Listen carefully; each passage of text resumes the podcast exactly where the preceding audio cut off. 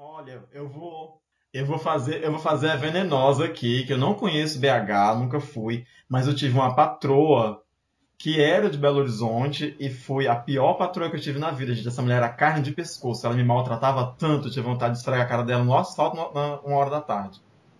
Por isso que ela foi expulsa de Minas. É, é, isso que eu ia falar. Adorei.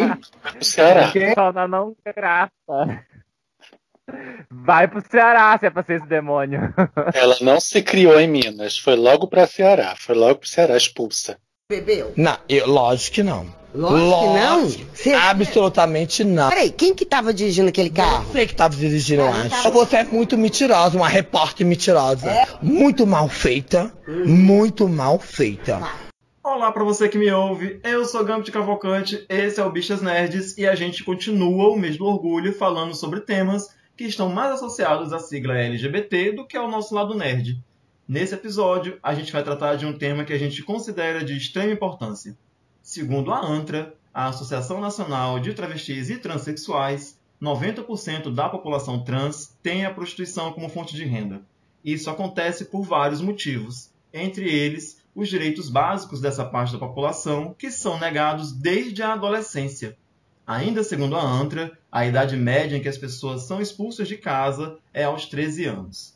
Sejam mulheres ou homens, cis ou trans, esses trabalhadores também possuem suas demandas e lutam por seus direitos, e ações como o Projeto Mina têm auxiliado essas pessoas na dignidade e na visibilidade de suas reivindicações.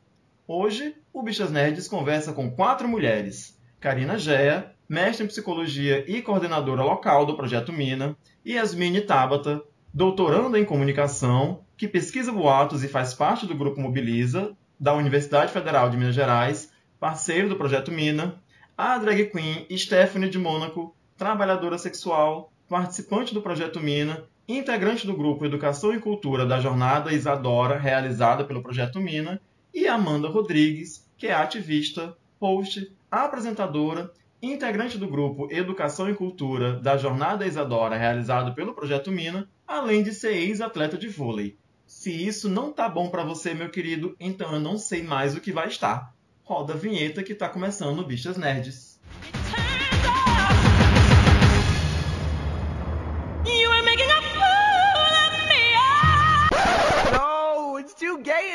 Comigo hoje no episódio tá o Rodrigo Menezes. Oi, gente, boa noite. Gambit, você me permite dar um recadinho? Tudo bem, dê o seu recado.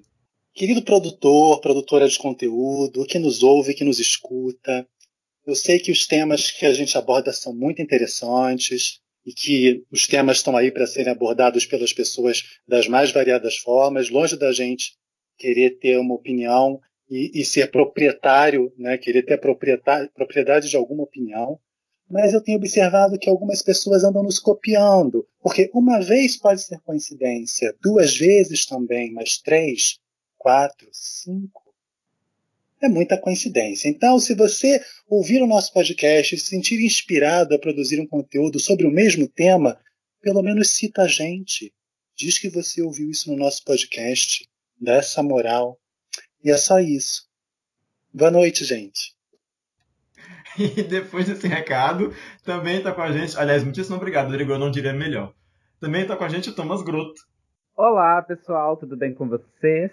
Como estão?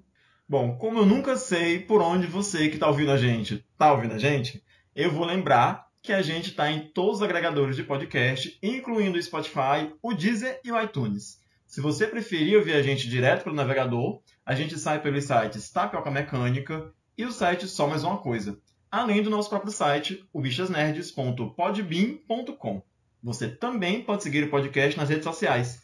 Basta procurar pelo arroba bichasnerds no Instagram e no Twitter. Deixe suas críticas, feedbacks, sugestões de temas e o recado que você quiser, se quiser, porque aqui ninguém é obrigado a nada. Meninas, muito boa noite. De antemão, já quero agradecer vocês pela disponibilidade de estar participando com a gente aqui desse podcast, deixando a mesa cheia, lotada. Eu queria pedir que vocês, por favor, se apresentassem para a gente, falassem um pouquinho de vocês. A gente pode começar pela Karina. Oi, Karina, tudo bem? Oi, gente, boa noite. Obrigada pela honra de ser convidada e partilhar um pouco do nosso conhecimento com vocês. Yasmine, boa noite. Oi, gente, boa noite. Um prazer imenso fazer parte desse momento aqui com vocês. É, eu sou Yasmine, acho que você já falou muito bem aí. Eu sou estudante do doutorado da UFMG e tenho estudado boatos aí já há alguns anos. E eu costumo dizer que eu não sabia onde é que eu estava me enfiando quando há cinco, seis anos atrás eu comecei a estudar isso. É um buraco super fundo onde a gente está hoje. É, e trabalhar esses temas junto com as meninas, junto com o Projeto Mina, está é, sendo assim, uma experiência super legal e falar disso aqui hoje vai ser muito incrível. Muito obrigada pelo convite. Nada, a gente que agradece. Stephanie, tudo bem? Oi, gente, boa noite. Tudo bem? É, Para mim é um prazer imenso estar participando desse bate-papo aqui hoje, dessa conversa, tá passando um pouco da minha experiência, um pouco do que o projeto trouxe para minha vida. E muito obrigado pelo convite. Imagina, a gente que agradece. Amanda, querida, boa noite. Oi, boa noite. Prazer, meu nome é Amanda. Quero agradecer a todo mundo do Bichas Verdes por ter me convidado para fazer parte hoje dessa conversa bem bacana e falar da, da experiência, né? Da, é, da experiência de uma bicha preta, de uma travesti preta, né? Também. E obrigada, só isso. eu, eu gostei muito que agora você trouxe, você levantou esse termo travesti, porque assim, isso é uma coisa que dentro da nossa bolha, muitas vezes já é muito bem resolvida. A gente já sabe por que, que algumas pessoas preferem é, se identificar como travesti, por que, que outras pessoas preferem se identificar como mulheres trans.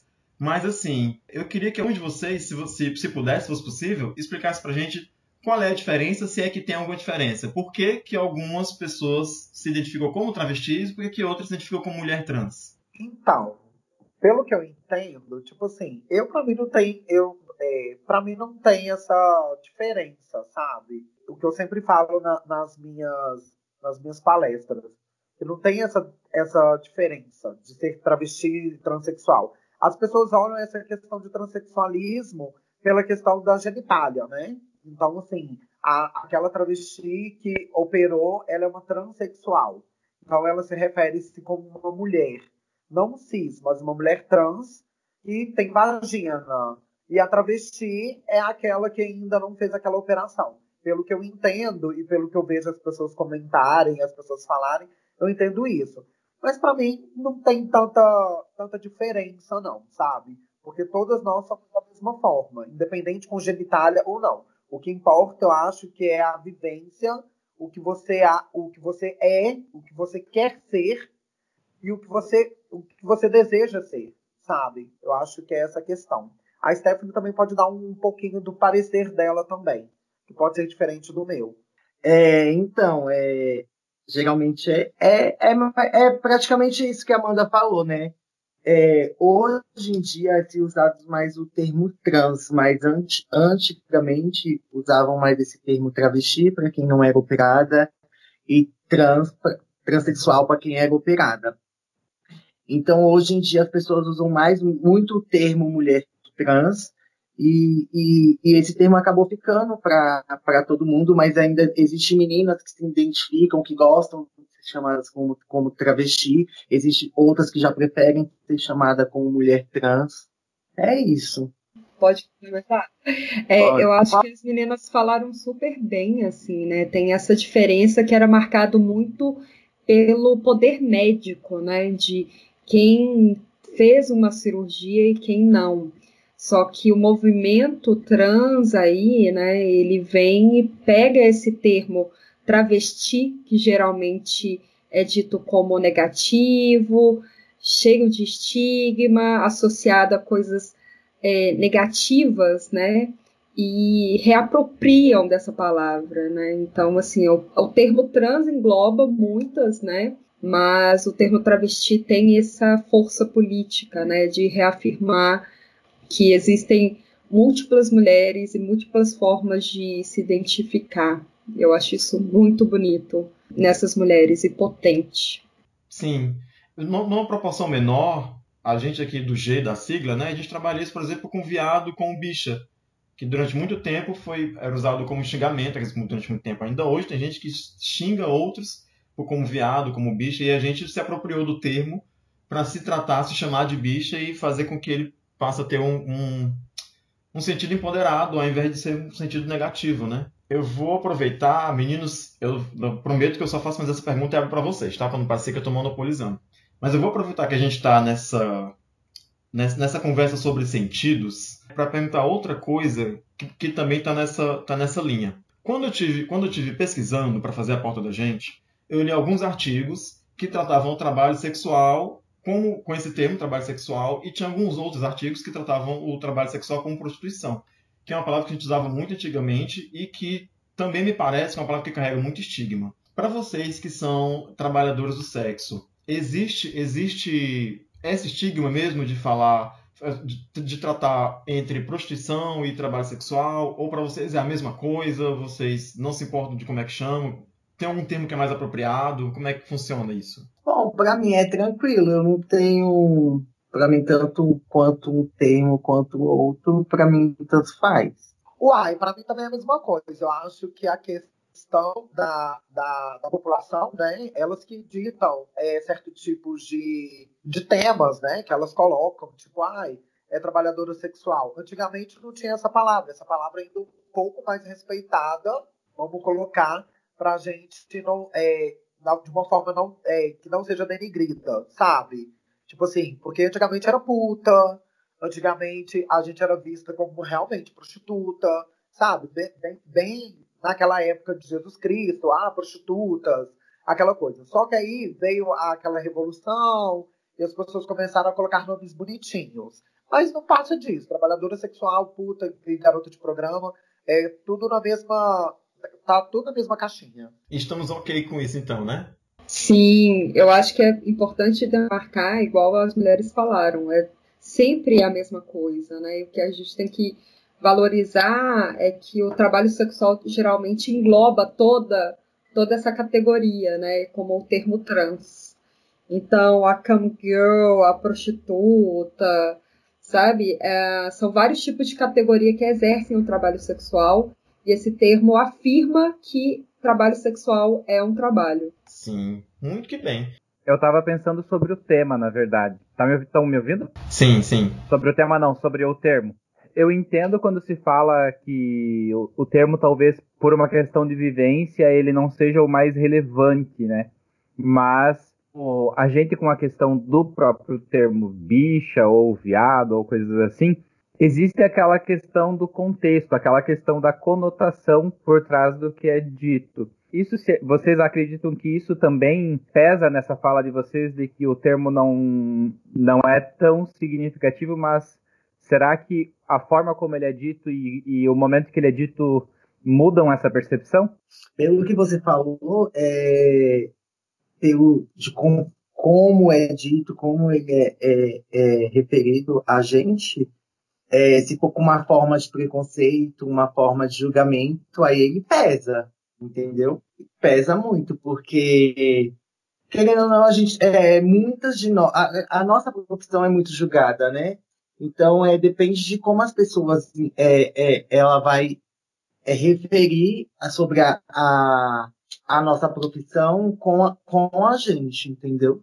Então, eu penso assim, eu acho que depende muito da conotação verbal da forma que você se manifesta entre essas palavras.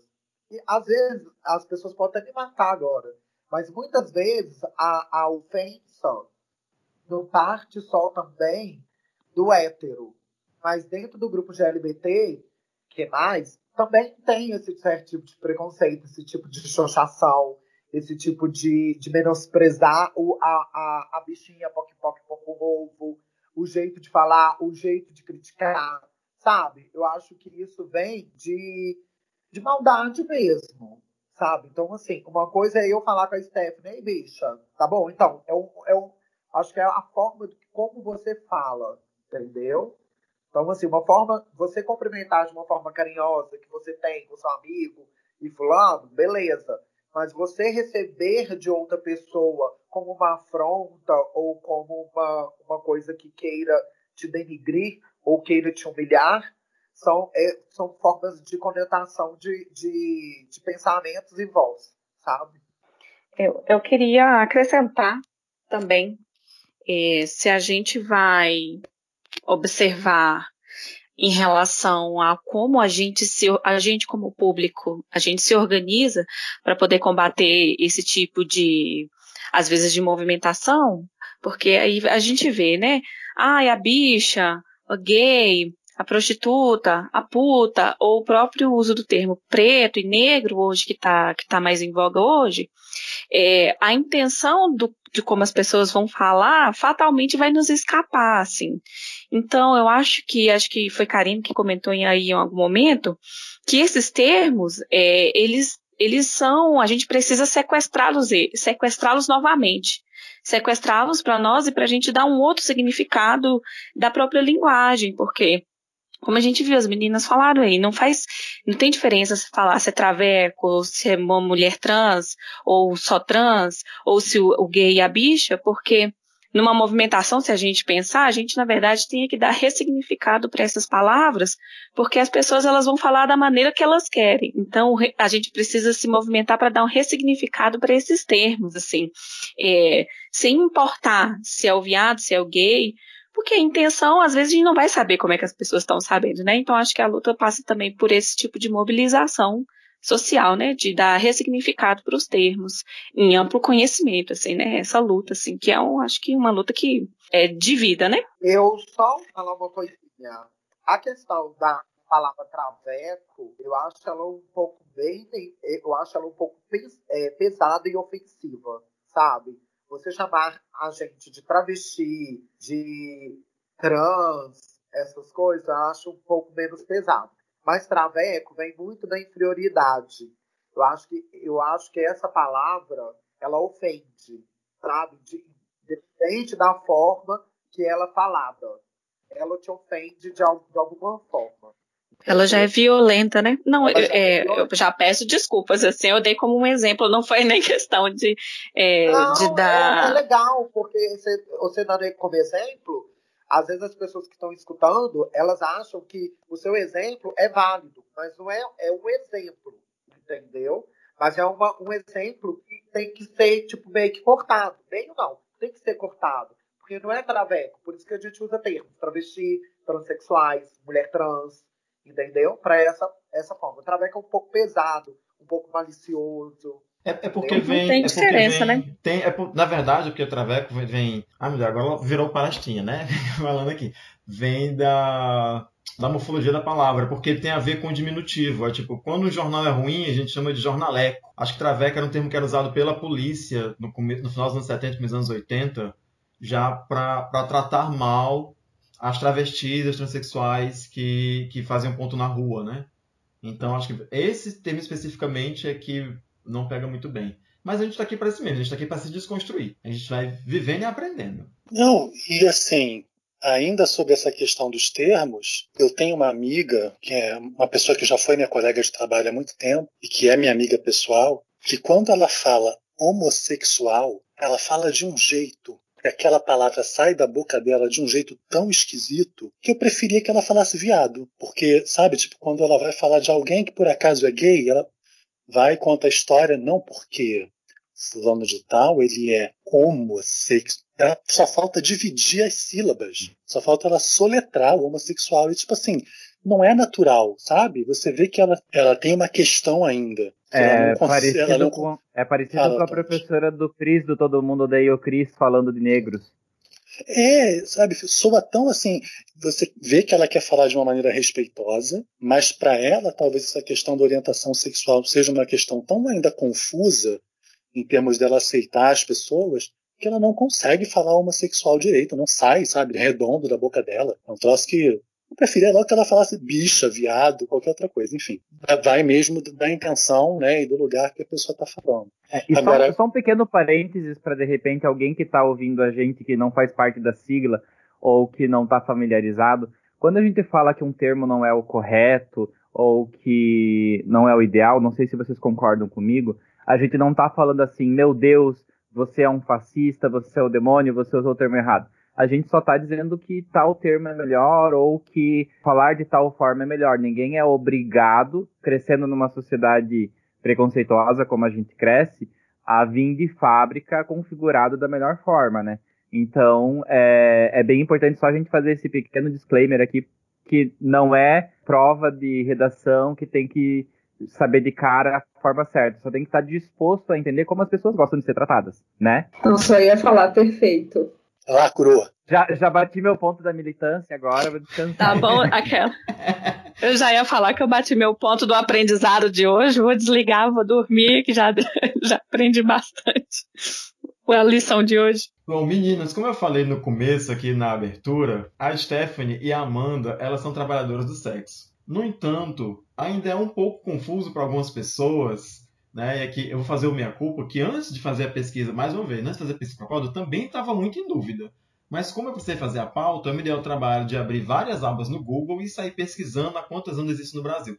Mas vocês que trabalham com isso, aí eu acho que talvez desse para a gente esclarecer para quem está ouvindo, se é que quem está ouvindo a gente ainda tem essa dúvida, assim como eu tinha, como é que está funcionando hoje em dia a questão do trabalho sexual e as leis aqui no Brasil. Ainda é crime trabalhar com sexo? Como é que isso funciona? Então, o trabalho sexual no Brasil nunca foi crime, assim, né? Exercer o trabalho sexual, ou seja, ser uma prostituta, uma cam girl, não é proibido. É, inclusive, né, profissional do sexo é um termo que está na CBO, que é o Catálogo Brasileiro de Ocupações. Mas não há reconhecimento e leis trabalhistas para essa população. Né? O trabalho sexual ele ele está muito mais constado no Código Penal, principalmente porque é crime você incentivar a prostituição e você também se beneficiar do dinheiro que nele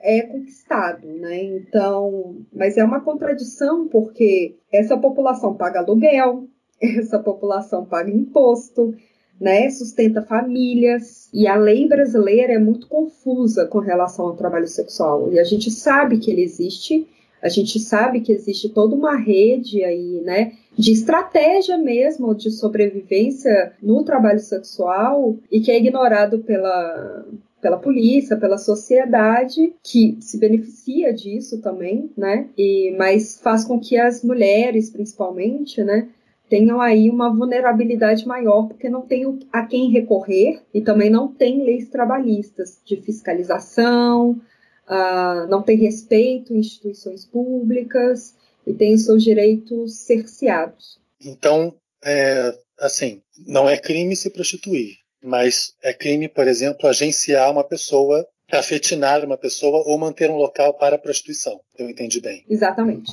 O que, eu, o que eu entendi quando eu estava pesquisando, Rodrigo, é que, na verdade, não. É, é, o, o que é crime é você explorar alguém é, no sentido do trabalho sexual. Obrigar a pessoa a trabalhar sexualmente, prender, colocar em cárcere, ou trabalhar, fazer trabalhos que são análogos à, à escravidão. Eu adoro esse termo análogo à escravidão, que para mim o que é análogo à escravidão é escravidão. Né? Então, temos que trabalhos que se comparam à escravidão, né, tipo exploração, é, isso sim se torna crime. O problema que a Karina falou, se, eu entendi direitinho, é que como, como por exemplo, é, ter um bordel, ser um cafetão, pode constituir crime, é, algum, alguns trabalhadores ficam em risco por quê? Porque se duas trabalhadoras trabalham na noite na rua e elas estão juntas para correr menos perigo, para se sentirem mais seguras, a polícia pode entender que elas estão trabalhando com cafetinagem, com agrupamento. E aí isso pode incorrer na falta de segurança delas por causa de, desse, porque a lei é muito, não é fluida, mas assim, o entendimento é muito fluido. Ou pelo menos foi isso que eu entendi nas pesquisas que eu fiz. Por favor, me corrija se eu tiver falado alguma merda. Porque se não é regulamentado, você está aberto a N interpretações, né? E aí vem a vulnerabilidade. Ou seja, a gente tem uma profissão que a maioria das pessoas exerce como fruto de processos de marginalização, e a profissão é sistemicamente marginalizada e reforça que essa marginalização continue, correto? Correto. Eu não criminalizo, mas eu, eu, eu coloco a margem, né? Eu privo de, de ascensão social, eu privo de, de direitos básicos, eu, eu acabo reforçando, inclusive, a continuidade dessa marginalização. Não, concordo com tudo que vocês falaram acho que a questão do vocês estão falando aí, tem muitas meninas vêm de fora. Uhum. Então, assim, como antigamente a cafetinagem, na verdade, a cafetinagem é crime. Então, para burlar essa, esse crime, muitas travestis montam casas. Então, para elas não serem taxadas como cafetinas, elas usam essas casas como albergue, vamos colocar assim, as meninas, não é albergue, como um hotel. Vez das meninas forem, irem para a cidade e pagar um hotel, elas montam casas com hotel, comida e tal, e as meninas pagam uma diária para burlar essa questão. Por trás há uma cafetinagem, como também há uma cafetinagem também com mulheres cis, entendeu? Só que maquiada, como a Karine falou. O Brasil é um lugar que as leis se, as leis se confundem, sabe? Porque a todo tempo você, se, você borda a lei de uma forma, você consegue sair pela tangente. Mas para mim, da mesma forma, é cafetinagem, porque você está ali explorando o corpo de uma outra pessoa em prol do seu sobreviver, é, para você sobreviver, né? Porque geralmente as cafetinas elas não descem para rua para trabalhar elas não vendem mais seus corpos. Então, assim, é meio complexo falar sobre isso. E é meio complexo porque tem vários tipos e várias saídas. É como se você estivesse num carrinho de carrossel e tá rodando na mesma, na mesma direção e nunca vai sair daquilo ali.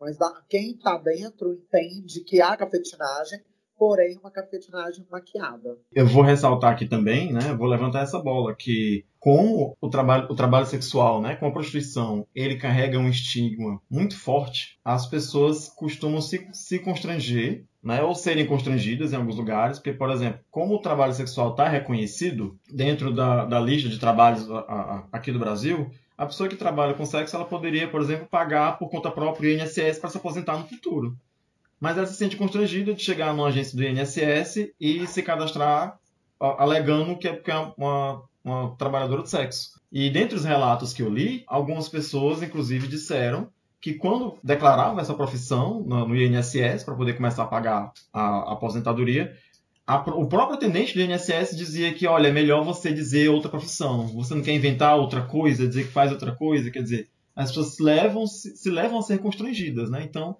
tem muitos problemas pra gente resolver nessa. nessa... É, só um parêntese. É a questão que você falou. Eu acho válido isso. Mas eu acho que as meninas, hoje em dia, ou de muitos anos, né? Eu sou mais velha e venho de uma geração que hoje em dia eu vejo as novinhas, mas as meninas da minha época, elas hoje em dia elas não se preocupam. Eu brigo muito em questão disso.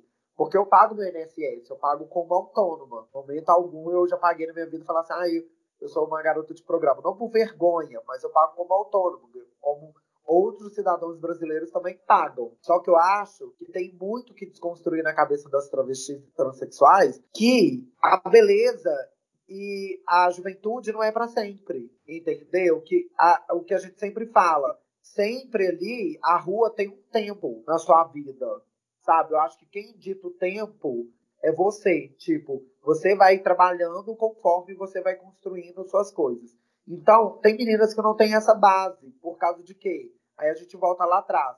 É, nos privam de educação. Muitas são é, tiradas de dentro de casa pela sua opção sexual, por querer ser travesti. Os pais não aceitam. Então, acho que é um trabalho que vem de família, que vem do governo e que a pessoa se perde, porque te tiram todas essas privações. Então, assim, hoje na cabeça de uma travesti, o que importa para ela é ela ter um corpo bonito, uma prótese, uma bunda GG, um cabelo liso até na bunda. Eu falo como mulher travesti e preta. Eu sempre conversei muito isso com a Karine, porque às, às vezes as pessoas falam assim: Amanda, você nega a sua, a sua raça, a, a questão do seu cabelo crespo, aquela coisa, do cabelo anelado. Não nego. Eu só trabalho na rua quando eh, eu já coloquei cabelo cacheado e fiquei, tipo, duas semanas sem bater uma porta, sabe? Então, assim, sem trabalhar. Então, assim, eu acho que o preconceito é, tem aquela a questão do, do padrão. O cliente tem um padrão do que ele quer ver na rua. É uma vitrine, como se ele estivesse comprando alguma coisa. E ele tá, ele tá comprando sexo. Então, a partir do momento que ele compra o sexo, ele quer a, a, a perfeição que ele imagina na mente dele. Então as meninas investem muito nisso e esquecem do futuro. Elas esquecem que a cada ano que passa, elas vão fazer aniversário, elas vão ficar mais velhas, elas e se elas não começarem a, a tentar parar de investir em corpo e aquela analogia da viagem, ah, eu, eu, se eu for para a Europa, eu vou ficar rica, milionária. Não, se você for ficar no Brasil, trabalhar legalzinho e tudo bonitinho, você também conquista suas coisas. Eu conquistei tudo, tudo que eu tenho, eu conquistei no Brasil. Entendeu? Eu não precisei sair para fora. Mas eu acho que são motivações. Eu acho que são aquelas grandiosidades que criam na cabeça das meninas travestis, principalmente as que estão começando agora. As que estão mais velhas, elas não têm um plano de sobrevivência. Então, por isso que muitas vezes elas estão na rua até a idade que elas têm, 60 anos, 40 anos, e assim por vai. Porque elas não fizeram uma. Estou falando demais, né, gente? é, elas, elas não fizeram um planejamento, sabe? Como uma pessoa hétera que trabalha normalmente, que faz um concurso público, que traça a sua vida, entendeu? Porque ela coloca naquela cabeça que a prostituição é para sempre. E, tipo, eu todo dia que eu descer pra rua eu vou ganhar um dinheiro. E não é assim sabe? Eu quero aproveitar o gancho disso que você falou sobre futuro, sobre que você mesmo paga a, a sua aposentadoria. Eu queria fazer é, para você e para a Stephanie duas, duas perguntas. A primeira era: se vocês pudessem escolher lá atrás, se vocês teriam entrado para a prostituição ou se você preferia fazer é, outra coisa. E a segunda, que é uma pergunta que você, acho que você no seu discurso já até, já até me respondeu parcialmente, que é se vocês pensam no futuro, se vocês pensam na aposentadoria, na aposentadoria, né, até quando... Porque eu também vi nas minhas pesquisas que tem, que tem trabalhadores do sexo que têm mais de 60 anos e continuam trabalhando. E aí eu queria fazer essa pergunta para vocês. Né, essas duas perguntas. Se vocês pudessem ter outra profissão, se vocês teriam, ou se eu estou muito bem obrigado fazendo o que eu faço. E como é que vocês pensam no futuro de vocês? Como vai ser o futuro de vocês? Se eu pudesse ter outra profissão, seria drag queen, que eu já tinha antes, e é uma das profissões que eu exerço. E eu estou me preparando para a função de, de maquiadora, né? Que eu já maqueio, eu já, por causa da minha drag, eu já, já tenho essa habilidade. Só que eu preciso de um, um certificado, né? Um, algo profissional, porque tudo que eu aprendi foi a, olhando a internet e me automaquiando. O mais rápido possível eu pretendo parar. É uma coisa que eu pretendo parar. Eu não pretendo continuar é, como, com o como trabalhador sexual. Uhum. É isso. Então, eu acho, eu tenho várias outras, eu fiz vários cursos, tenho uma faculdade que não terminei, então, assim, eu acho que desde a minha época de gay, que as pessoas têm uma, uma, uma visão que a gente nasceu travesti, né? Eu na, saí do, do ventre da minha mãe já travesti. Não, fui gay. Então, eu sou formada em técnica em enfermagem, tá? Na minha época, quando eu era gay, que eu estava começando minha transição, eu era jogadora de vôlei. Com o decorrer do tempo, fui, as pessoas foram me cancelando, entendeu? Acho por, por causa da minha opção sexual. Na verdade, nem por questão de ser gay, mas eu acho que por é, começar a entender que eu sou uma mulher. Então, assim, dentro do hospital me cancelaram, me cancelaram também em times de voleibol, me cancelaram em várias coisas. Então, assim, o que me restou, entre aspas, foi a prostituição onde eu posso dizer que foi uma mãe para mim, porque da prostituição eu tirei tudo que eu tenho hoje. Eu, hoje eu, eu tiro o meu sustento também da prostituição, mas também não nego que se aparecer um trabalho de carteira assinada, como eu trabalho como hostess, como apresentadora, já fui caixa e coworking, essas coisas, eu não me privo, sabe? Porque eu acho que a gente tem que ocupar os espaços. Só que as pessoas acham que quando a gente está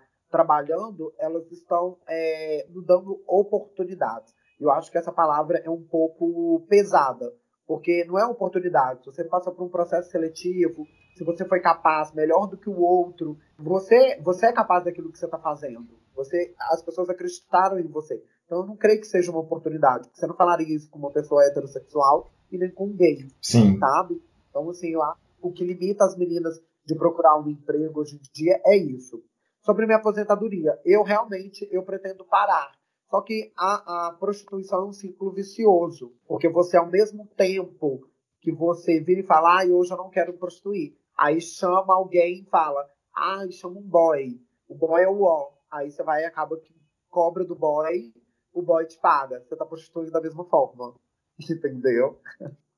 Mas eu pretendo parar assim. É, Gambit, eu queria aproveitar e fazer uma pergunta que não se sintam obrigadas a responder, mas talvez uma de vocês, ou talvez vocês duas pudessem nos contar um pouquinho, é, a versão resumida, talvez, de como vocês chegaram nessa profissão. Contar um, a história pessoal, assim, a, a vida de vocês. A Amanda meio que já resumiu, aqui. né? É. A Amanda meio que já resumiu aí, mas né, se, se a senhora quiser detalhar mais um pouquinho como é que aconteceu. E a Stephanie também não contou. Eu saí de casa porque eu queria começar minha transição e a única opção que me restou foi essa. E foi assim que eu entrei para a prostituição. O meu caso foi mais complexo, porque eu vim de uma família tradicional, né? E venho de uma família, sou adotiva, sou preta, adotiva por uma família de brancos, aonde alguém da família falou que eu estava matando a minha mãe adotiva com as minhas, as minhas vontades de querer ser quem eu sou hoje. E eu, por medo e por, e por amor demais, a Karina conhece minha mãe, ela sabe tanto que eu a amo, eu resolvi fugir de casa. Então eu passei maus bocados. Então, assim, quando eu morei de favor na casa das pessoas, eu sim, é, as pessoas me humilhavam, sabe?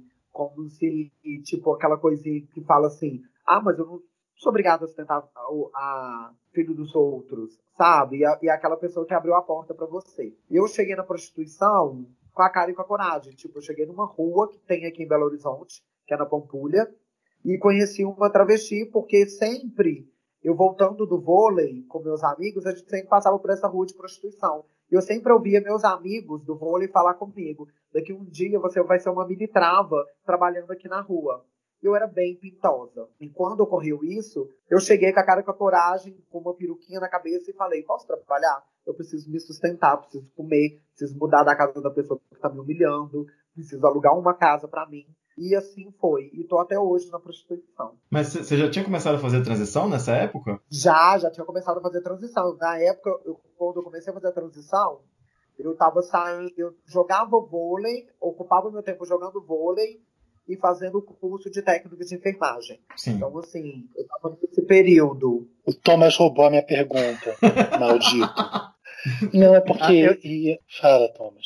Não, eu só ia comentar assim que eh, eu penso bastante como como pai ouvindo vocês falando isso, sabe, tipo, e, e eu achei bem forte o que a Amanda falou que tipo, de tanto ela amar a mãe dela, ela e pelo que ela ouviu, ela escolheu se afastar, sabe? E eu penso como a nossa sociedade é uma bosta, né? Nessas horas eu só consigo, ao mesmo tempo que eu fico triste pela pela merda que a gente faz como sociedade, eu eu também acabo ficando feliz por vocês meninas por vocês terem a a, a saúde mental e, a, e emocional de respeitar essa, es- é- essa escolha que não foi a primeira escolha, mas é, no, no carteado foi a carta que veio, sabe? E pegar essa situação e, e vivenciar ela da melhor forma possível. Então eu fico ao mesmo tempo feliz de ver vocês estando bem, mas eu penso, puta merda, como como a gente, como sociedade, falhou com vocês, sabe? Tipo, eu já trabalhei é, em instituição que dava curso de enfermagem. Custa é, o ambiente receber bem a pessoa e permitir que ela seja, que ela exista e que ela ocupe aquele espaço, sabe? Tipo, eu sei que é, é- é meio utópico a gente querer uma sociedade melhor, mas porra, né? Aqui, só complementando, foi aquilo que eu falei lá atrás, são as privações que as pessoas é, que nos sabem. Então, assim, eu sou grata à minha família porque minha mãe me deixou estudar até o meu segundo grau. Enquanto eu não formei, ela não me deixou sair de casa. Então, eu ainda tive esse parâmetro familiar de formar. Aí eu fico pensando, toda palestra que eu falo, de milhares de meninas trans que não estudam, que não sabem ler, que não sabem escrever o próprio nome, que escreve errado. Às vezes eu, eu participo de grupos na- no Facebook que eu fico lendo relato das meninas, uns erros grotescos de, de português, mas ao mesmo tempo eu fico vivenciando aquela história e tendo empatia. Por quê? Porque eu, eu tive um privilégio, sabe, da minha mãe até eu formar tá ali em cima de mim. E as outras que não tiveram? Muitas famílias só aceitam trans, trans pode perguntar a Stephanie. Às vezes joga a trans pra fora, depois que ela volta vai pra Europa, ou ela conquista as coisas, a família vê que ela já tá de boa, ganhando um dinheirinho, que ela ficou maravilhosa, bonita, chega na cidade dela. Aí no Ceará bastante, porque em Minas tem muitas meninas do Ceará, Fortaleza, As meninas vêm sempre pra cá pra ganhar dinheiro, sabe? E elas voltam com aquele parâmetro de beleza, com peito, saem. É, Aí no instante aceita o filho em casa, né? Daí voltam umas trans bonitas. E aí aceita o filho em casa. Sabe? Por quê? Porque é uma renda, Uhum. sabe? Eu, graças a Deus, nunca tive isso na minha família, porque todo mundo tem bons empregos.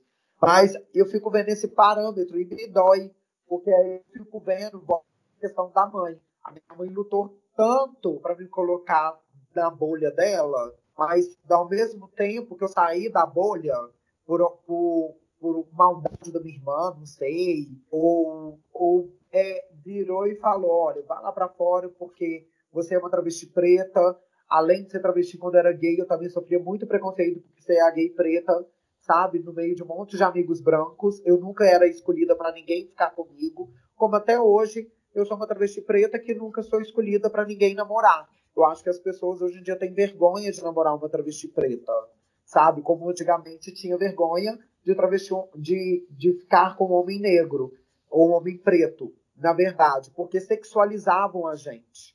E hoje em dia também, no meu trabalho, as pessoas ficam comigo por sexualidade, tipo, ah, aquele parâmetro de antigamente.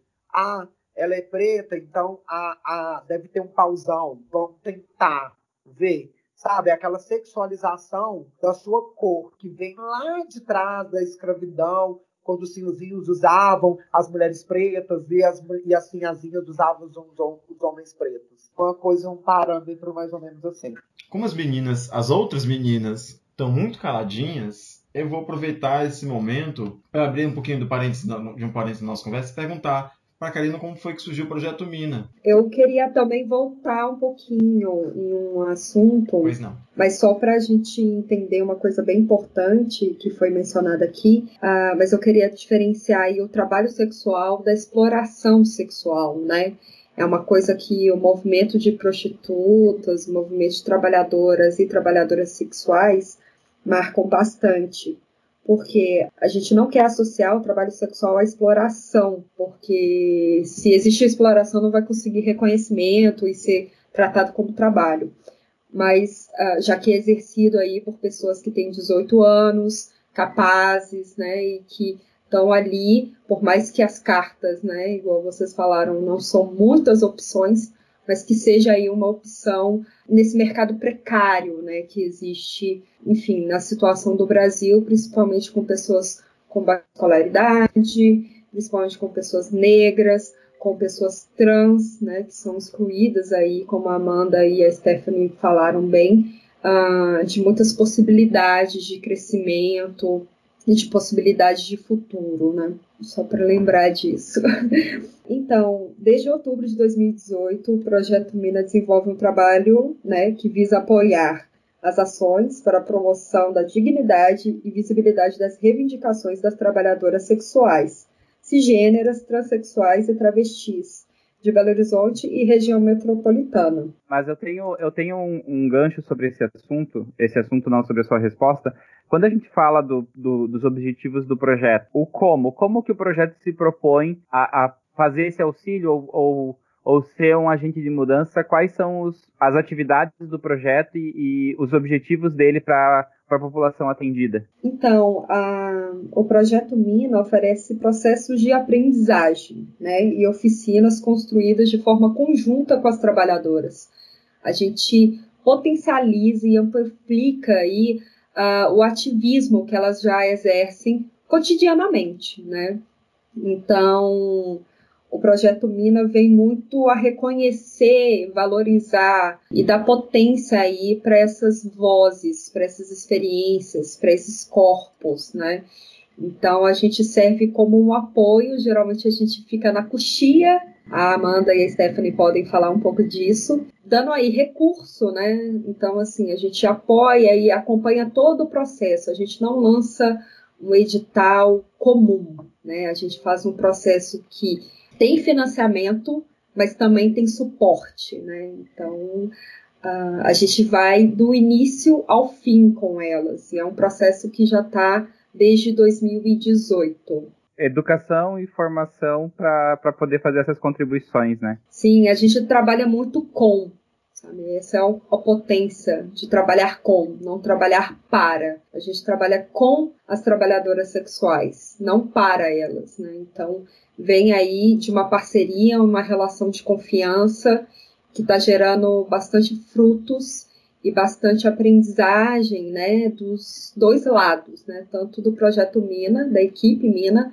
quanto das trabalhadoras sexuais. Mas e aí, nesse sentido, como foi que a Yasmine, que pesquisa fake news, como, como foi que o caminho de vocês se cruzaram? É, então, eu faço doutorado na UFMG e dentro do, do meu doutorado eu faço parte de um grupo de pesquisa que chama Mobiliza. E aconteceu a pandemia, é, a gente viu chegando, chegou finalmente aqui no Brasil, atropelando a gente. E nesse contexto de pandemia, é, a gente se viu em um contexto assim de, de, muito, de, de muitas situações de sofrimento, né? Sofrimentos diversos, é, psicológicos, empobrecimento da população, precarização das condições de saúde física, perda salarial, salarial extrema, é, desemprego, fome. E dentro desse processo de pensar no que fazer dentro da Universidade Pública Federal, de um grupo de pesquisa que se propõe a pensar a mobilização social para a sociedade, tudo, é, surgiu em parceria com a Associação Imagem Comunitária, que é uma agência de comunicação de mobilização social aqui da, de BH, a ideia da gente fazer um projeto, uma força-tarefa mesmo, que ficou, que agora a gente chama de projeto Comunicação Solidária, para justamente é, fazer redes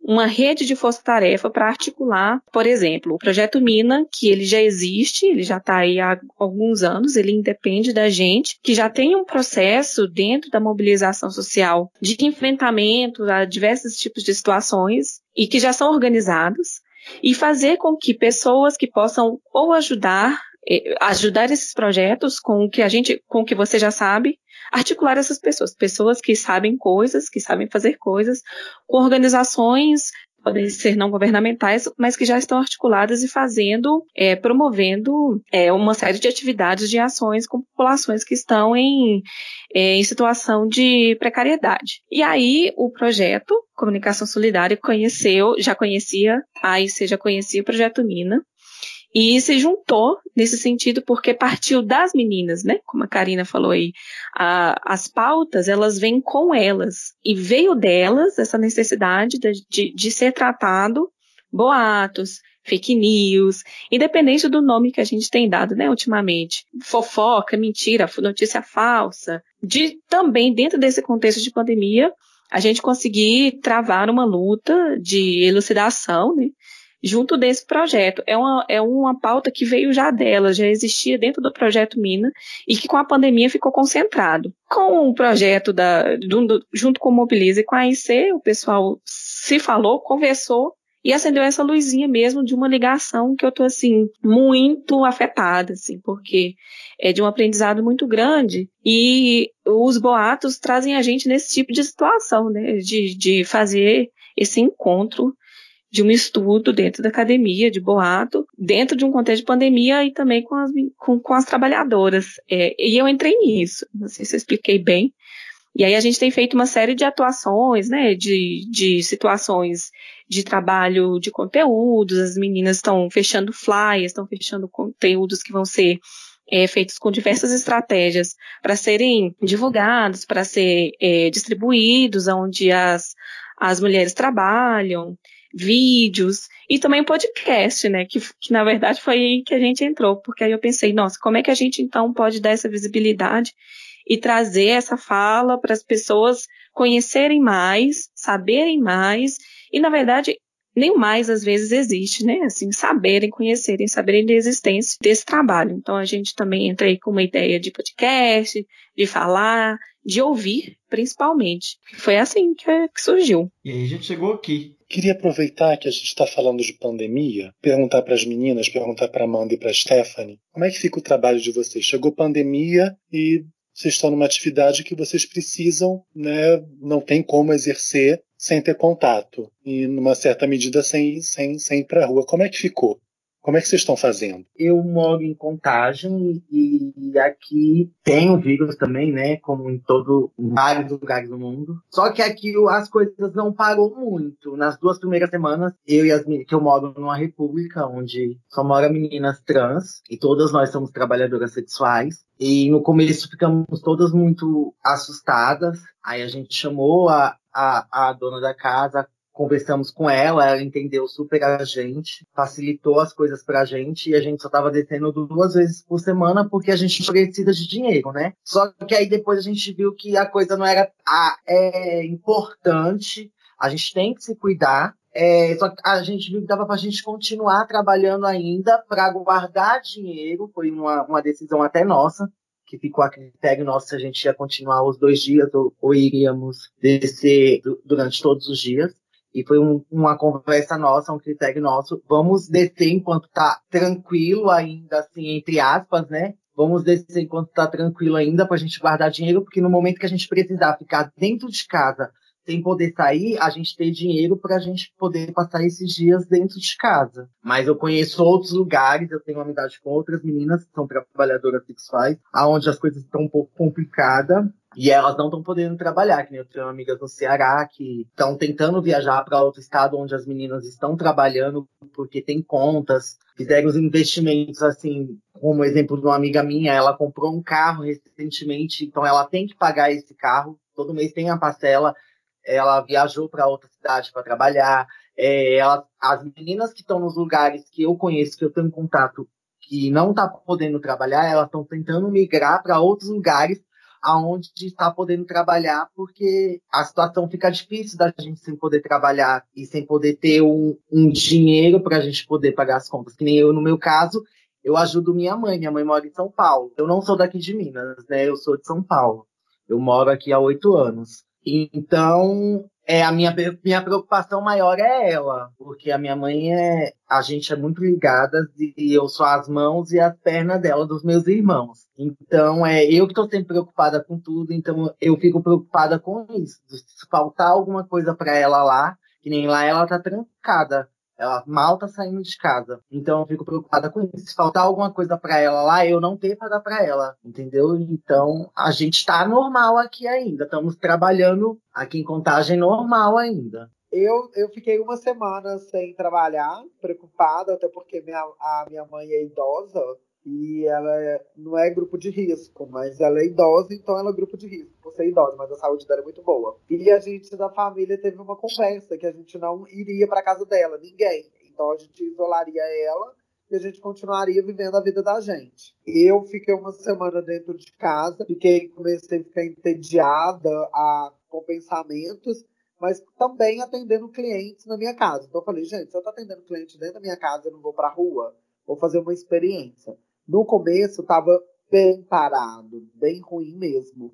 Acho que foi bem no comecinho, as pessoas estavam com muito medo, muita aquela coisa. Hoje em dia a rua tá com um movimento muito, tipo assim, vai oscilando, né? Lógico que as pessoas não têm dinheiro devido à crise que o Brasil tá começando a ter. Então, assim, mas tá, depende da semana, depende da, da, das coisas, a rua tá bem movimentada e eu acho que a pessoa que vai buscar um meu pensamento, o programa, o sexo em si, ele não tá muito preocupado com isso, não. Sabe? Com ou passar, transmitir pra gente por maldade ou por não saber.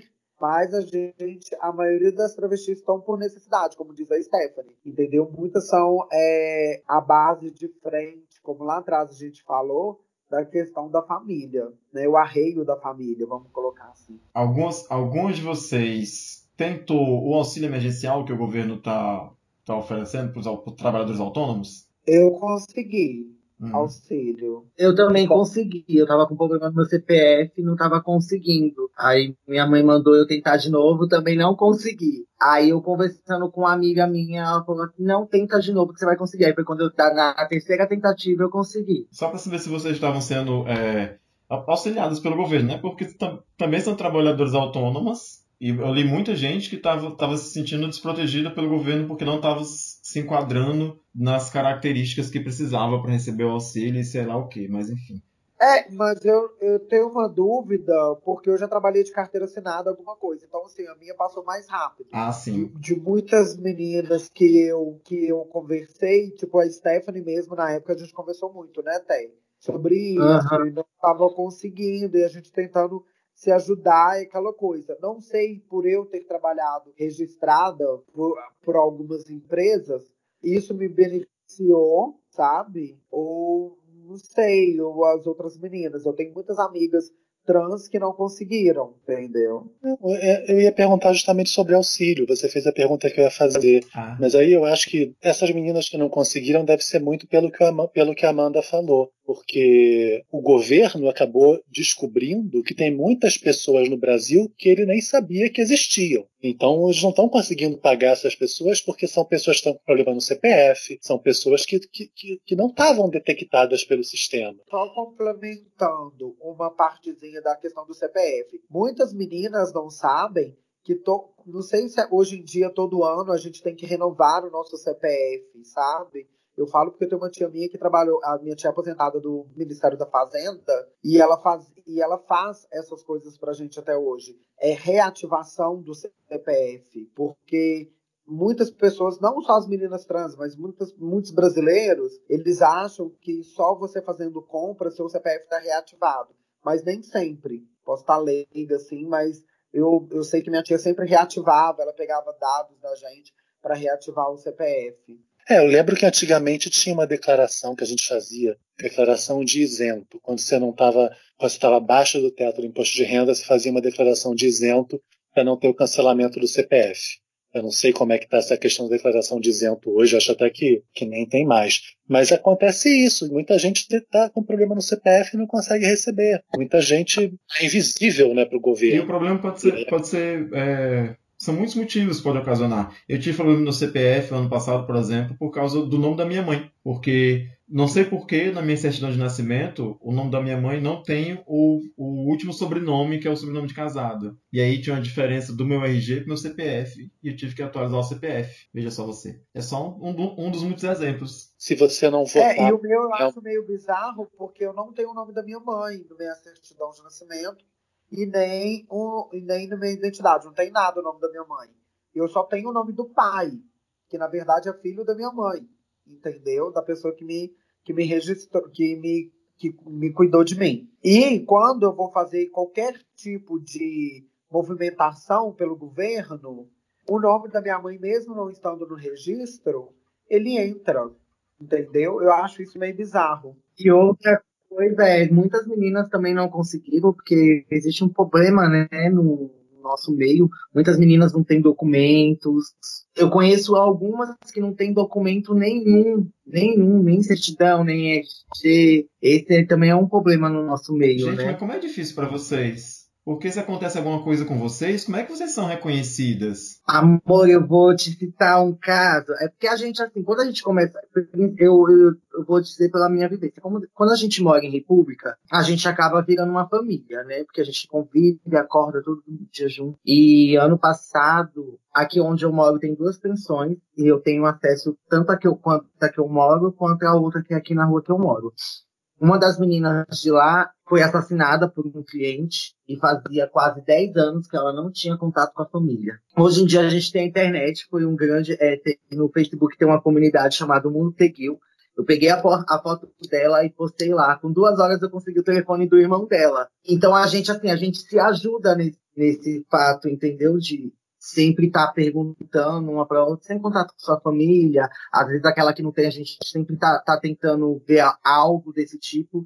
E quando acontece alguma coisa que nem foi o caso dessa minha amiga, a gente vai pedir auxílio à internet, essas coisas. Porque o pessoal do ML até falou pra gente, vocês têm não sei quantas horas para conseguir acessar a família dela, porque só uma pessoa da família, como ela não tinha documento, só uma pessoa da família vai poder liberar o corpo, senão ela vai ser enterrada com muita gente. E a pior parte foi contar pro irmão dela, né, que fazia anos que não via ela, que ela tinha, a gente estava entrando em contato porque ela havia falecido. Na verdade, pior do que isso, né? Ela não, ela não faleceu, ela foi assassinada, né? É, ela foi assassinada. Mais complicado, mais complicado ainda. Eu vou até aproveitar que você falou isso, porque é uma história bem pesada, né?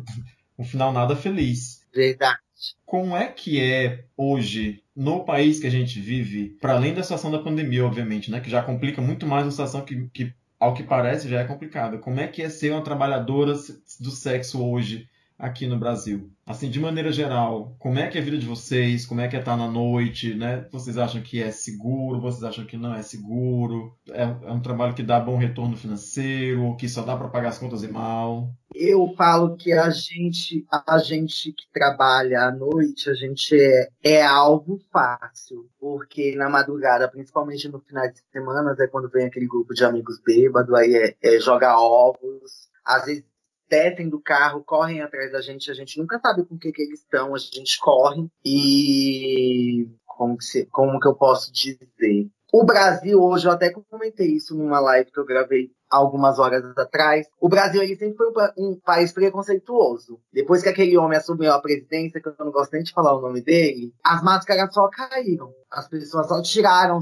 suas máscaras. Então, trabalhar à noite, a gente está ali arriscada, a gente às vezes pode pegar um cara legal, como pode pegar um cara que queira aprontar com a gente na madrugada. Aqui onde eu trabalho é 24 horas, então eu trabalho mais, eu sempre trabalho mais durante o dia. Muito raro é eu trabalhar à noite e ficar à madrugada na rua. Mas é, vira e mexe, uma menina me liga, Stephanie, é, por favor, chama um Uber pra mim, o cliente me deixou aqui em tal lugar. Ou, Stephanie, por favor, mulher, eu tô aqui. Às vezes a menina já tá no hospital, que aconteceu alguma coisa, ela teve que pular do carro. Então a, a vida da gente, ela é muito arriscada na noite, na, principalmente na noite e na madrugada. Sempre acontece. Tem, tem, assim, uns problemas que às vezes Algumas meninas mesmo criam que eu não vou, eu não vou, vou encobrir essa parte. Mas acontece muito da, das meninas, a grande maioria, por elas estarem com o cliente, o cara quer perguntar com ela. Eu já trabalhei no Rio de Janeiro, na rua que eu trabalhava, tinha um cara que ele levava a gente para apartamento dele. Depois que ele terminava o programa, para não pagar pra gente, ele, ele, tinha um cachorro enorme. Ele soltava esse cachorro e ele fazia uma pressão psicológica que todas as meninas, eu, graças a Deus, eu nunca fui pega por ele, mas todas as meninas que ele pegou, as meninas chegavam na rua em estado de choque, chorando. Então, é complicado. É, é uma vida arriscada. Tem gente que fala que quem trabalha, quem é trabalhadora sexual leva uma vida fácil, mas não é nada fácil. É um dinheiro muito sofrido e suado. Então, hoje em dia, eu falo que é luxo, né? Igual a Stephanie fala também. Hoje em dia eu me dou o luxo de trabalhar quatro horas. Ganhando ou não, eu trabalho quatro horas. Tenho essa coisa assim, não. Mas bem no comecinho da minha carreira de modelo e top model, eu Ô, gente, eu tô brincando, tá? Não, tudo bem aqui. Eu, eu ri aqui, você não viu porque eu tô com o microfone desligado, mas eu ri. Eu ri, mas é que eu tava no mute. Acho que todo mundo riu. Mas bem no começo da minha carreira, eu trabalhava de 5 da tarde às 5 da manhã. Já levei estou, é, estou negócio de estou, instituto de incêndio, né? Que eu fiquei branca, eu sou negra, preta. Eu fiquei branquinha, eu fiquei naquela nebulização que eu bati minha testa no poste e caí para trás. Quando as travestis todas corriam, já levei tapetada de carro. Nossa, foi muito ridículo. E já cheguei a, a colocar a cabeça para conversar com o cliente.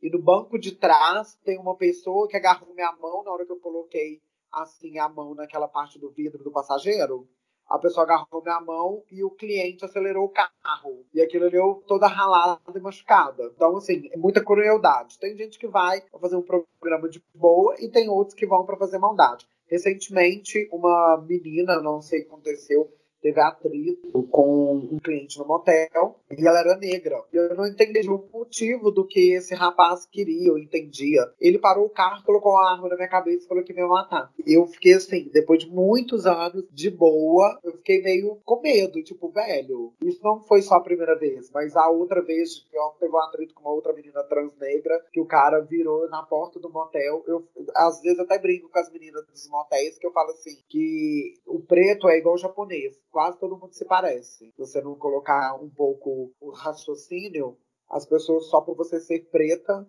você é a outra pessoa que ele achava que era, que saiu com ele. Eu sempre escuto isso dos clientes. Ah, porque eu achei, depois da, da agressão, ou da, do começo da agressão, falam. Ah, porque eu achei que era você que tinha saído comigo. Sabe? Então, tipo, a mesma abordagem da polícia. Então, assim, eu já corri de polícia na Pampulha, já levamos bala de borracha na Pampulha com, de polícia. Então, assim, agressões constantes. Hoje está até mais calmo, mas hoje em dia as agressões que eu tenho é mais verbais, de racismo. Macaca, negão, essas coisas de racismo, porque às vezes, às vezes não, eles passam com aquela maldade que você vê que não faz com uma trans branca por achar que a trans branca é mais bonita do que a, a trans preta e tal, mas por maldade e racismo mesmo. Então, assim, eu passo várias vezes por situações constrangedoras de racismo. E é o que vocês falaram lá na frente. Se você não tiver um, psicológico muito assim, a Karine, minha amiga, ela sabe. Eu teve uma época que eu meio que pirei, então tive que procurar ajuda de terapia porque é muitos anos você passando por aquilo e você se inferiorizando, você achando que você é culpado daquele daquele agressor, que você você induziu aquele agressor a ser daquela forma. E não, ele é daquela forma porque ele teve essa criação. Ele só está colocando para fora o que ele pensa e o que ele é. Eu tô. É que vocês não estão me vendo. Eu tô visivelmente emocionado ouvindo os relatos de vocês, porque, como a Stephanie disse, tem muita gente que adora chamar é, quem vive como profissional do sexo, como trabalhador do sexo, que tem a vida fácil. E o que eu acho mais hipócrita nessa história toda é que muitas das pessoas que relegam uh, o trabalho de vocês, que relegam vocês como pessoas, como cidadãs, são pessoas que fazem usufruto do serviço de vocês. Só uma colocação às vezes não é nem questão do usufruto da gente. Às vezes é questão até do próprio homem, que às vezes não está nem fazendo um programa, mas é um lance, um lancinho que você tem, que você vê que hoje em dia eu falo que eu sou movida por gatilhos. Acho que não sei se a Stephanie é assim também. Então, assim, eu tenho medo das pessoas. Então, eu analiso muito a questão da palavra. Então, as coisas acontecem comigo e vão criando gatilhos. Eu tenho medo de homem. Aquela questão do homem chegar. Eu tenho muito medo de elogio demais. Eu tenho muito medo de agradar aquele, a, aquela a forma de agradar demais, porque te dá, ele te oferece aquele agrado como uma forma que você teria que pagar ele de uma forma sexual, sabe? É um agrado em troca de alguma coisa. Então é meio complexo. Eu, eu não, eu, é, peraí, pergunta eu não tenho. O que eu tenho é, é vontade de pedir desculpa pela, pela sociedade que, quando a gente muitas vezes passa por alguém que está à margem, a gente vê aquela pessoa como, como paisagem, sabe? Como algo que está lá. E, e hoje nessa conversa eu, sei lá, eu percebo como a gente às vezes, só de, de conviver, de dar atenção e de, e de fazer o nosso papel como ser humano com outro ser humano, a gente poderia ter um ambiente muito mais sadio para pessoas como vocês, sabe? Então, sei lá, minha vontade é só de pedir desculpa mesmo pelo tanto que a gente falha como sociedade mesmo. Mas eu acho que, tipo assim, eu acho que a questão não é pedir desculpas, sabe? Eu acho que é dentro de casa, na hora que você vê uma brincadeira de um parente, uma brincadeira homofóbica, uma brincadeira transfóbica, até de uma criança, porque eu falo que dentro da minha família eu, eu reprimo até tinha aquela coisa das minhas sobrinhas me terem como exemplo, mas quando elas viam outras travestis na rua, elas meio que faziam piadinhas entre elas. E eu falava: não, você gostaria que fizesse com a sua, com a sua tia o que vocês estão fazendo com ela? Sabe, eu acho que é reprimir, é ensinar. Eu acho que as desculpas hoje em dia pela sociedade não são tão válidas, sabe? Porque, tipo, não vai mudar em nada essas desculpas. As pessoas vão continuar nos privando das coisas, as pessoas vão continuar nos maltratando, as pessoas vão continuar fazendo a gente de chacota, fazendo, usando nossos corpos como se os nossos corpos fossem abrigo de, como é que eu falo, de frustrações de outros homens, sabe? Porque a maioria dos homens que buscam a gente na rua é aqueles mesmos que sentam na esquina e ficam bebendo cerveja com os amigos e gritando: Ah lá, Zé, ó, você falou que não vinha, mas de noite ele tá lá no seu ponto te pagando. Aquela mulher que tá lá com ele, que é casada, que tem filhos, que ri da sua cara, te chama de traveco, porque esse termo horroroso, ou viado, ou travesti gritando de uma forma abusiva é a que é o marido dela que está lá reclamando dela para você. Eu acho que a gente deveria ter um, uma conduta, sabe? Eu acho que desculpas não vale nada.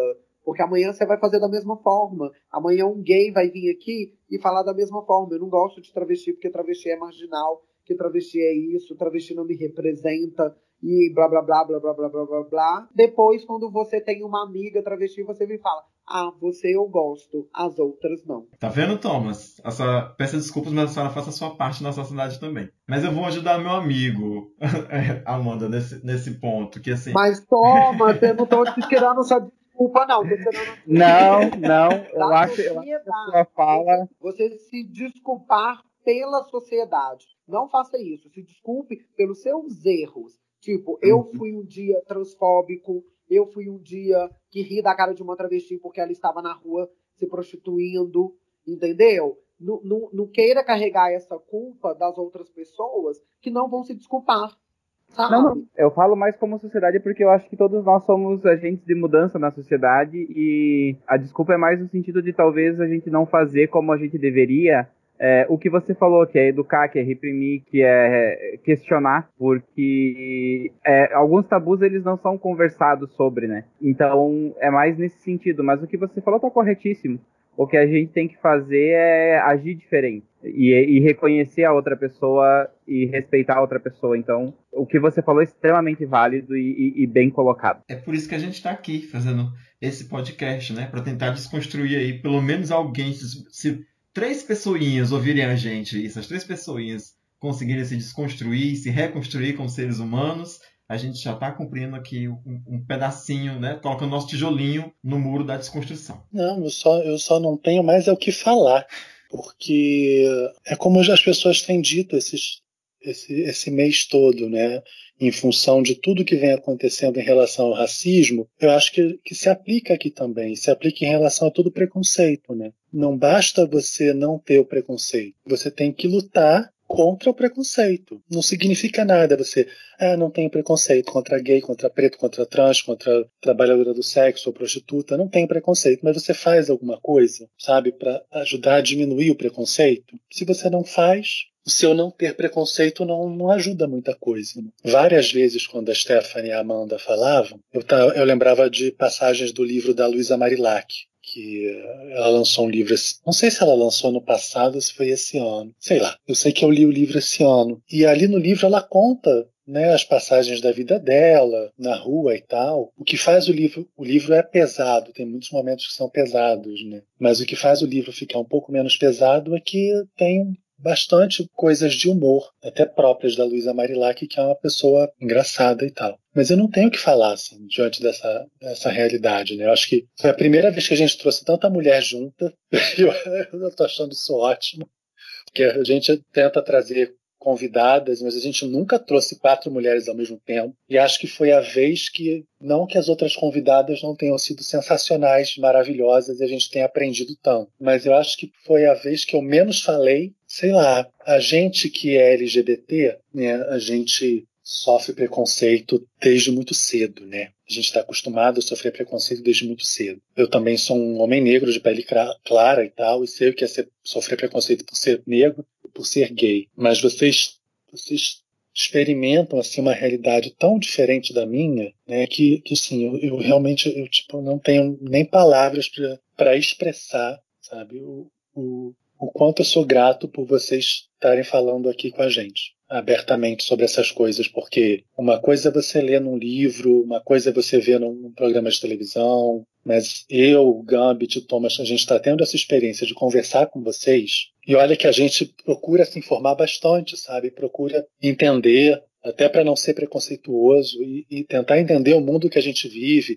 tentar entender que, que a gente pode ajudar as pessoas, mas, não sei, eu conversar com vocês eu, eu, não tenho palavras, é só o que eu queria dizer. E queria agradecer muito pela disponibilidade de vocês e por vocês dividirem com a gente e toparem estar esse tempo todo gravando com a gente e agradecer mil vezes. Era só, é, eu vou, só agradecer. Eu vou, ser, eu vou ser bem clichêsento e você falou que esse foi o episódio que você menos falou, eu digo a mesma coisa, mas eu acho que esse foi o episódio que eu mais aprendi. Então, realmente, obrigadão aí. Dito isso, eu vou pedir para as meninas se elas querem é, deixar algum recado, deixar algum contato, alguma rede social, enfim, se despedir, mandar um beijo.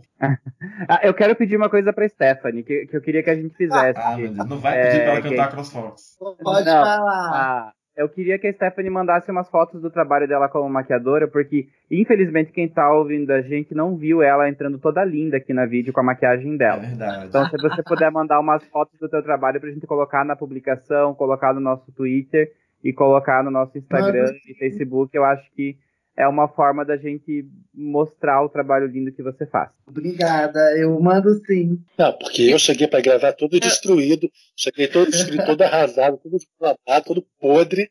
Aí ela chega linda, leve, solta, maquiada, cabelo arrumado, Querido, Mas ela vem de um Gente, evento. Quem é você na fila do pão? Stephanie já vem de um evento, ela é muito requisitada. Ah, eu, eu vim correndo. Aí eu, gente, eu vim correndo de onde? Do salão, né? Eu queria agradecer pela, pela conversa, pela oportunidade. Eu acho que a cada conversa que a gente tem com pessoas que não estão acostumadas com a nossa realidade, a gente não só ensina como aprende também. E eu queria deixar um recado, principalmente para a nossa comunidade LGBT, porque às vezes é, eu sou artista, que nasci na LGBT mineira, e às vezes a gente escuta muito isso. Aí eu tenho uma amiga trans que nem a Amanda falou, mas eu gosto só de você, eu não gosto das outras. Procurar entender, procurar saber, porque às vezes a gente tem uma, uma amizade aí na balada. Aí eu tenho uma amiga trans, ela é assim, assim, assado, você fala dela pra todo mundo, mas você não procura conversar, você não procura entender o que ela passa, você não procura saber como ela, ela é. E uma coisa que tem muito no meio LGBT é perguntar pra gente o nosso nome. Eu até falei isso na live que eu gravei mais cedo. Meu nome é Stephanie. Eu não tenho outro nome. O nosso meio, a gente, a gente já vive para quebrar os rótulos da sociedade, né? Porque a gente não nasceu com os rótulos que a sociedade prega.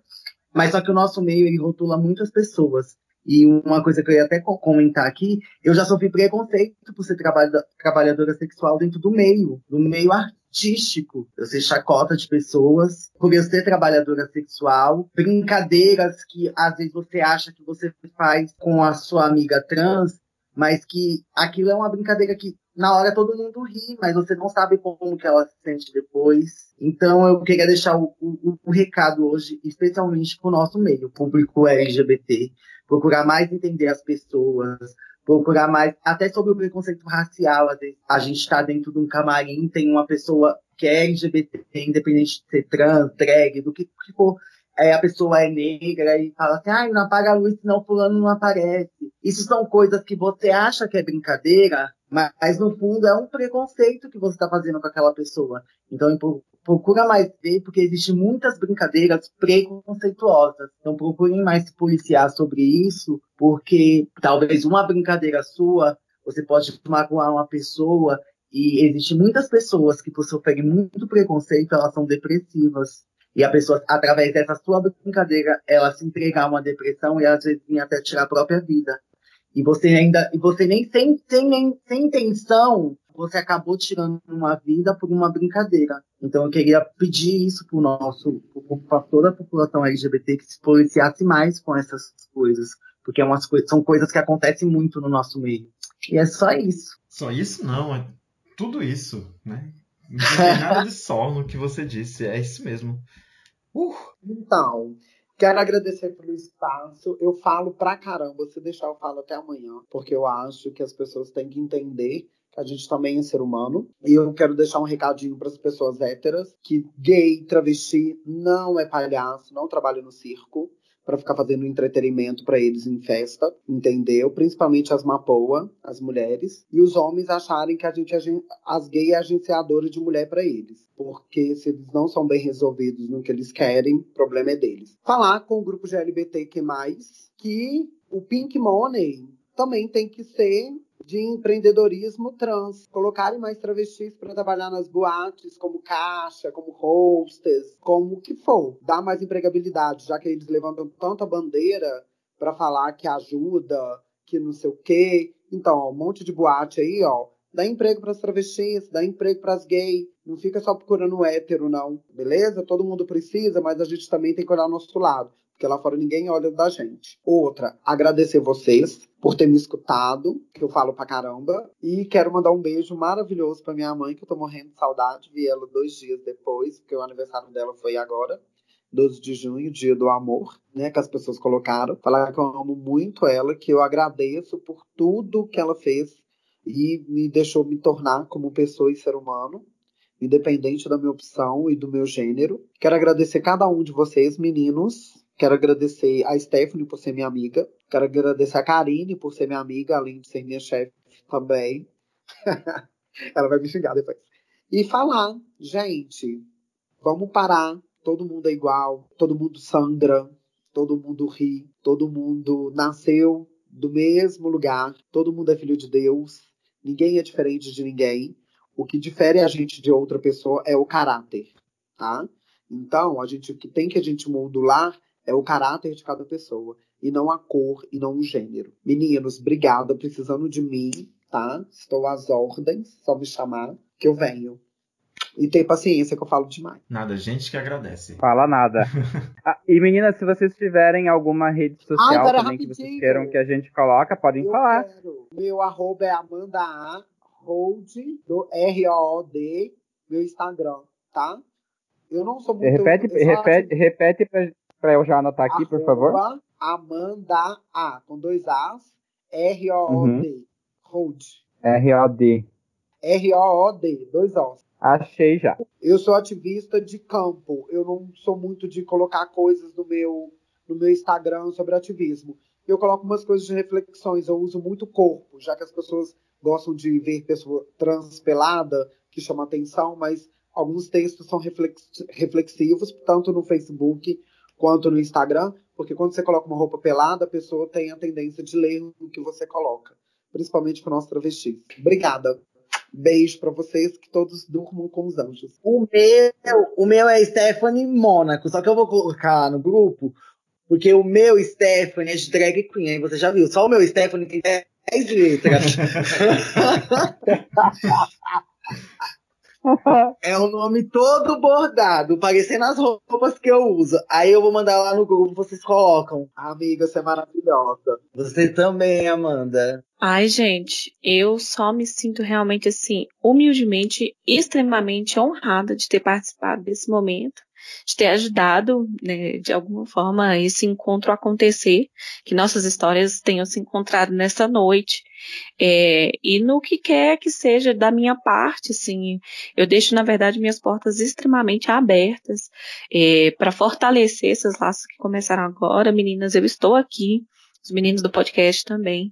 Vamos trocar figurinha, vamos conversar e vamos fazer outras coisas, né? Outros encontros acontecerem muito, muito, muito, muito, muito obrigada. Gente, estou é, muito emocionada também, né? Já tem oito anos que eu trabalho com o tema da prostituição, né? Com visitas a campo, tomando ovada às vezes junto, né, Amanda? Assim, é sempre uma aprendizagem, né? Não dá para falar que eu sei uh, de muita coisa. Eu tô cada dia aprendendo mais com elas.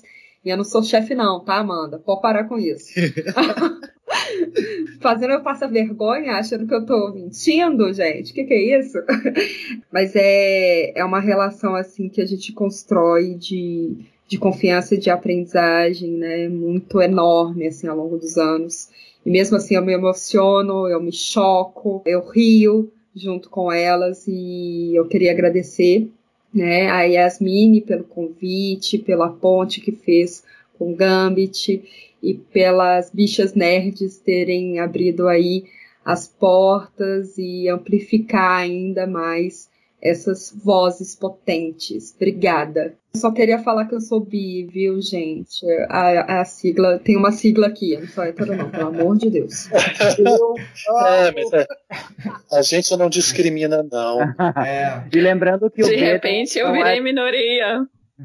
E lembrando que o B não é de biscoito, né? Que gente, muitas vezes é invisibilizado também. É, não é biscoito, Ai, não é Beyoncé. Eu vou, como sempre, agradecer para quem ouviu a gente até aqui. Esse episódio deve estar saindo no dia 28. A gente está gravando no dia 18, então tem 10 dias de diferença. Mas eu vou registrar aqui, eu quero deixar uma homenagem póstuma. Na última segunda-feira, dia 15, a minha avó faleceu e era uma pessoa muito importante na minha vida. É uma pessoa que me acompanhou a vida inteira, ela morou a vida inteira comigo. Na vida inteira dela, não a minha, né? A minha vida inteira eu morei com ela.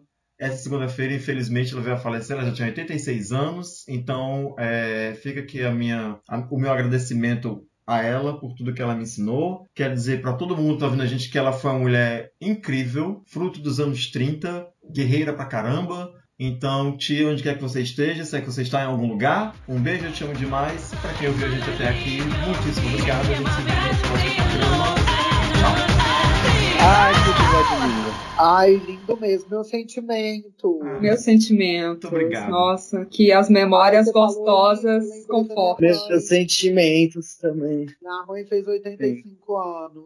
Ai. E essa coisa com vó é muito difícil, né? Quando a minha avó faleceu foi assim, foi bem difícil. E Engraçado que o último aniversário dela foi o de 89 anos, ela faleceu com 89. E no dia do aniversário dela eu fui comprar um bolo no supermercado. Comprar um bolinho assim desses mesmo, simples. Uhum. Aí peguei um táxi, aí o taxista veio conversando comigo e tal. Vi o bolo, né, que tava, o bolo estava na minha mão, sentei na frente. Aí perguntou: "Ah, você vai ter festa hoje? Vai, é aniversário da minha avó.